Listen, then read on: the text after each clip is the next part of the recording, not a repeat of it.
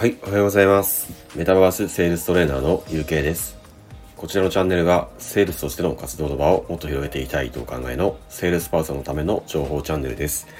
セールスの活用術やスキルやノウハウ、Web3 やメタバース、NFT などを活用したセールス活動など、これからのセールスパーソンの新しい働き方に関連する情報などをお伝えしていきます。どうぞよろしくお願いします。はい、えー、それではですね、えー、本日は、えー、私がですね、メタバースにかけている理由ということについて、えー、お話をしたいと思います。まだですね、メタバースの将来性についてあまりピンと、えー、来ていらっしゃらない方にも、え、参考になる部分もお伝えできると思いますので、えー、ぜひ最後までお付き合いいただけたら嬉しいです。はい、えー、それではですね、えっ、と、まあ、現在の私はというとですね、えー、メタバースのセールストレーナーとして、こう、メタバースや Web3、NFT などの、えー、分野の中で、えー、私を含めたですね、こうセールスパーソンの方々が活動できる環境を作りたいという思いから、えまあ、日々ね、奮闘しているわけなんですけども、えそれにはですね、実は理由がありまして、えー、一つはですね、あの、私自身が病気を理由に、えー、リアルでのセールス活動をやめて、新しくセールス活動ができる環境を作りたいと思ったことが、えー、きっかけではもちろんあるんですけども、そのような、えー、理由以外からですね、あのこれからのセールスパーソンにとっても、メタバースなどの新しい分野で活動する必要性を、えー、私自身ものすごく感じたからなんですよね。ただ、えー、もしかするとですね、え一般のセールスの、え方にとっては、えメタバースなどの新しい分野でセールス活動を広げるということについてはですね、まだ、まあ、あまりピンと来ていない人も、えいらっしゃるかもしれませんよね。えー、ただですね、それについては私自身も、えー、まだ、あの、最近ね、まだ最近というか、私自身もメタバースや Web3 にね、ベットしてきたのって、ここ数ヶ月のことなので、えー、そのような、ね、ことってとてもあの理解してるんですね。なので、私、今回はですね、あの私がどうして、えー、これからのメタバース、あのメタバースの中で、まあ、あのセールスパーソンの、えー、方々が、えー、活動していくっていうことを、まあ、お勧めしたいのかについてをですね、えー、私がですね、メタバースにかけている理由を、あの、お話をさせていただきながら、えー、少しでも感じていただきたいと思いましたので、まあ、これからの、あの、新しい働き方を見つける上でのですね、参考にしていただけたら、えー、嬉しいです。はい。えー、まずですね、あの、私が、えー、セールスパーソンとしてメタバースに力を入れている理由にはですね、えー、の3つ、えー、ございます。はい、それぞれですね、あの、えー、お話をさせていただきます。で、まず一つ目がですね、えー、今後ですね、間違いなく、えー、普及されるからということですね。えー、具体的にはですね、市場規模については、えー、今の規模よりも2030年までの間で約10倍になると、え言われております。はいま、これにはですね、あのメタバースなどのソフトウェアとか、あとゴーグルとかのこうデバイスも、えー、含んでいるそうなんですけどもただですね単純にまあ 10, 10倍と言われてもこうイメージが、えー、しにくいと思いますので、まあ、分かりやすくね例にすると、まあ、現在のですねあのスマートフォンの、え売り上げというのがですね大体こう600か700ビリオンぐらいと、えー、言われてるんですけども、まあ、あの、ビリオンっていう数字はね、まあ、ちょっとこう、大きすぎちゃうので、まあ、これはあまり、えー、気にしなくてもいいと思うんですけども、まあ、数字だけ見ていただければいいと思いますけども、まあ、600か700ビリオンぐらいのに対して、えー、メタバース関連のですね、売り上げというのは、約950ビリオンぐらいになるそうなんですよね。で、シンプルにですね、要は今のスマホの関連の売り上げを抜く感じですよね。まあ、あのちなみにですね、まあ、このようなことについては、まあ、多くの、えー、企業とか専門家にもすでに認められてきておりまして、まあ、スマホのね、次に、変わる市場になるということを、もう、えー、もう結構ですね、こう認められている状況なんですよね。なので、あのこれからのですね、世の中においては、間違いなく、えー、メタバースや Web3 分野というのは普及されるから、えー、その分野に早くからこうベットをしていく、あの、私自身がね、ベットしているということになえー、なります。はい。えー、次にですね、あの、私がセールスパーソンとしてメタバースに力を入れている理由の、えー、2つ目になってくるんですけども、それはですね、あの、セールスの活動の場を広げられるからということですね。というのも、あの、現在のあの販売業界に携わっているセールスパーソンの役割についてはですね、まあ、これからの、えー、世の中においては、あの、ものすごく大きく変わってくると思っているからなんですね。まあ、先ほどのですね、スマートフォンからメタバースへ市場規模がシフトするのに伴って、えー、商品サービスの提供方法についてもですね、まあ、現在の Web サービスから、まあ、メタバースや NFT を活用した Web3 分野にシフトすると考えられています。また、えー、現在のですね、リアル店舗においても、あのまあ、リアルな店舗から、こう、メタバース内のですね、仮想空間の店舗に、えー、変わっていく、えー、と言われております。まあ、その理由についてはですね、まあ、前回の放送の中でもお伝えしましたけども、えー、これからのですね、世の中においては、まあ、利便性とコミュニケーションの融合についての進化が、こうますますこう必要になってくるようになってきていて、で、それをですね、えー、実現するためには、あの AI などの人に代わるものものっていうのも、やっぱりこう必要になってきますし、で、仮想空間などのですね、リアルえー、ではですね、こう実現不可能な、えー、世界観っていうのも、ね、今後はね、必要になるからなん、必要になってくると、え、思ってるからなんですね。そして、え、それらのためにはですね、まあ、AI ではですね、こう実現不可能な、えー、人と人との温みを感じられるような、えー、コミュニケーションが取れる人も、やっぱこう必要にはなってくると考えていて、で、それをですね、担う人材というのはですね、まあ今まであの販売業界に携わってきて、えー、お客さんのあの気持ちというのをですね、こう一番に理解しているような、まあ、優秀なセールスパーソンの方々が、まあ、一番最適だと、えー、私自身、えー、これについてはですね、ものすごく確信が持てたからなんですね。なので、えー、メタバースによってですね、まあ、あの、セールスパーソンの、セールスの場をですね、広げられるから、えー、ということもですね、私がこうメタバースに、えー、ベットしている理由の、えー、一つです。そして、えー、最後にですね、私がセールスパーソンとしてメタバースに力を入れている理由の、えー、3つ目になってくるんですけども、それはですね、えっと、今までにないようなメタバースという世界観に対して、えー、自分自身がですね、もうほんとシンプルにワクワクしているからですね。まあ、本当にこれまるで映画のような世界を実現できるよう、できるんではないかというようなこうワクワク感なん、ワクワク感なんですけども、例えば、あの、レディープレイヤー1っていう映画がありまして、あの、まこれはですね、VR ゴーグルで、えー、仮想空間に入ってですね、様々なミッションを、えー、クリアしていきながら、こうアバターを上、アバターの上で、えー、恋した、え人にですね、まあ、リアルの世界でも、え恋してしまうという、まあ、ある青年のあの物語なんですけども、で、またですね、あの、竜とそばかすの姫という、えー、映画も、えー、もあるんですけども、これもですね、まあ、現実世界とは全く違う、こう、もう一人の、えー、自分をメタバース内にこう作り出していって、まあ、毎日が平凡すぎた、えー、リアルの世界とはですね、真、逆の人生をこう送っていくという、こう、女子高生の話なんですけども、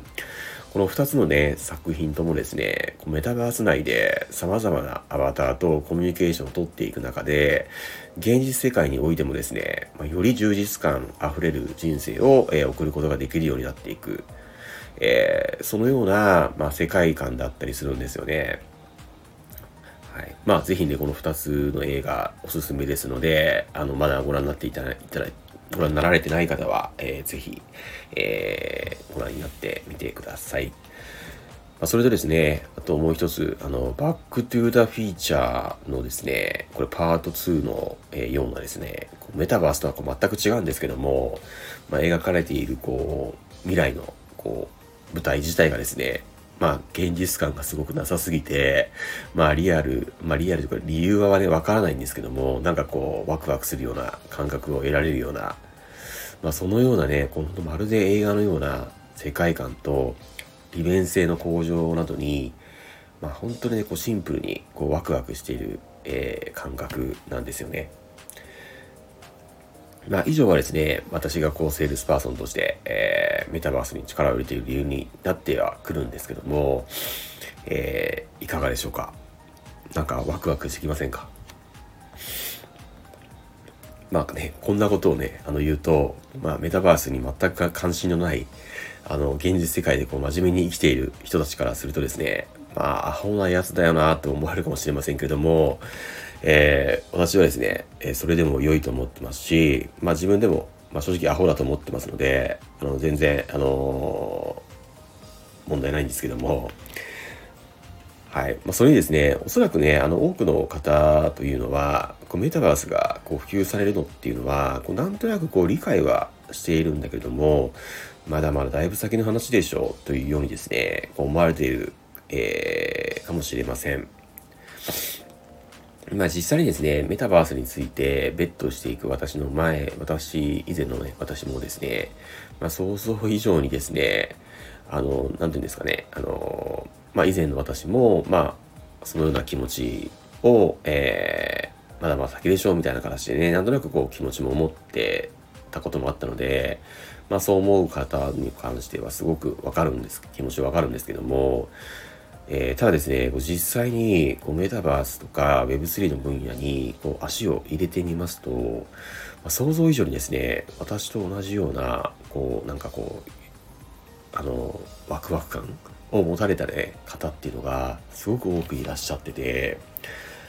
まあ、そしてですね、そのような方々が、まあ、時代のね、針を少しでも早く進めるために、まあ、実際にね、こう活動していたりしているのをこう間近で拝見した時にはですね、正直ね、ほんととても驚いたんですよね。そして、えー、そのような状況を、えー、もう少しね、こう俯瞰をしてみたときに、まあ、10年前のあのスマートフォンの市場を思い出したんですよ。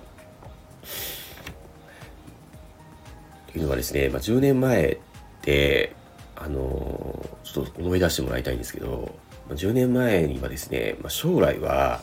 みんながこうスマホで好きな映画映画、まあ、映像ですよね。映像を、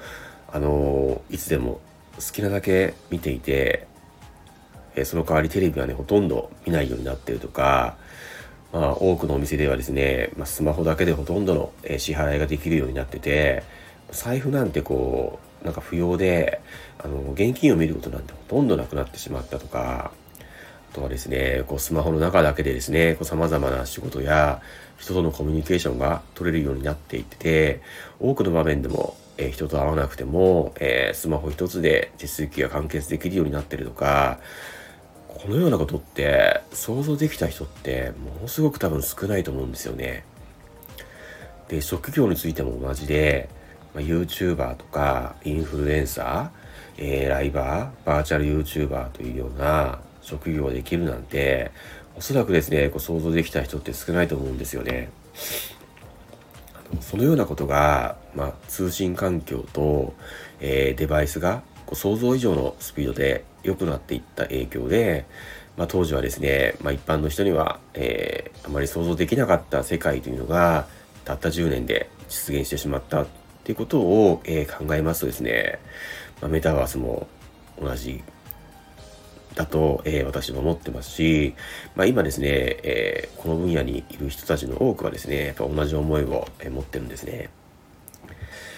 メタバースもですね、スマホと同じで、あの、メタバースにこう入るためのですね、こうデバイスの進化だったりとか、まあ今はですね、こうなんかこう結構ごつい、こう、えー、ゴーグル、ヘッドマウントディスプレイとかをね、こう装着してこう入るような形には、えー、なったりするんですけども、まあもちろんですね、パソコンだったりスマホで中からこう入られたりはするんですけど、こうよりリアル、よりリアルに感じるためにはそういったゴーグルを、えー、つけていただく必要があるんですけども、まあ、そういったゴーグルもですね、あの、なんかこう、スマートグラスみたいな形で、えー、本当にこうサングラスのようなスマートなものでもう簡単に装着できるような形でどんどんとこうデバイスもね、えー、普及をしていってたりとかですね、あの、そうですね、あとは、えー、通信環境の、えー、進化によっての、えー、人がね、こうサービスをこう受けるための仕組みの、えー、進化がすごく、えー、に加速したりとかですね、えー、気づいたらですね、本当あっという間に、えー、想像してなかった世界が、え実現されていくということもですね、えー、本当考えられませんか？そして、え私はですね、これからのですね、世の中のことをそのように俯瞰してみた時に、えみんなよりもですね、やっぱりこう早い段階から準備しておきたいと思って思いましたし、まあ、普及され始めた段階においてはですね、セールスパーソンとしての、まあ、なんかこう、ポジション的なところっていうのも、えー、取れるようになっておきたいと、まあ、本当に真剣に思ったんですね。なので、まあ、おそらくですね、多くの方っていうのは、こうメタバースが普及されるのっていうのは、こうなんとなく理解はしてるんだけれども、まだまだ、えー、先の話でしょうみたいな感じで、えー、思っていると思うんですけども、まあ、世界のね、中の、こう世の中の構図って何でもそういうものですよね。まあ、少数少数のこう、えー、アーリーアダプターの人が、まだ誰も経験をしていない未知の世界に挑んでいるからこそ、早くからこう、えー、まあ、少しでもね、早くこう時代の針が進んでいくのだと、えー、思うんですよね。なので、これからのですね、セールスパーソンの方々にはですね、まメタバースなどの新しい分野で活動する必要性についても、えー、少しでも理解していただけたら、えー、嬉しいですし、えー、こちらのチャンネルでもですね、まあ、そのようなことについてお役に立てるような情報も、え今後はどんどん配信していきたいと、え考えておりますので、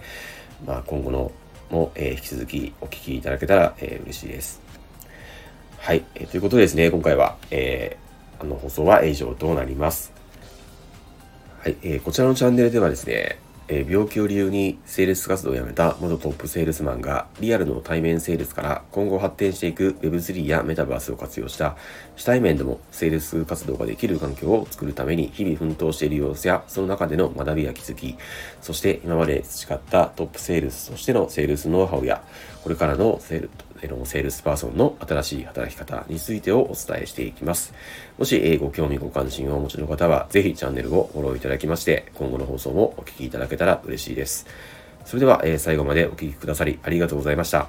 素敵な一日をお過ごしください。メタバースセールストレーナーの UK でした。それではまた。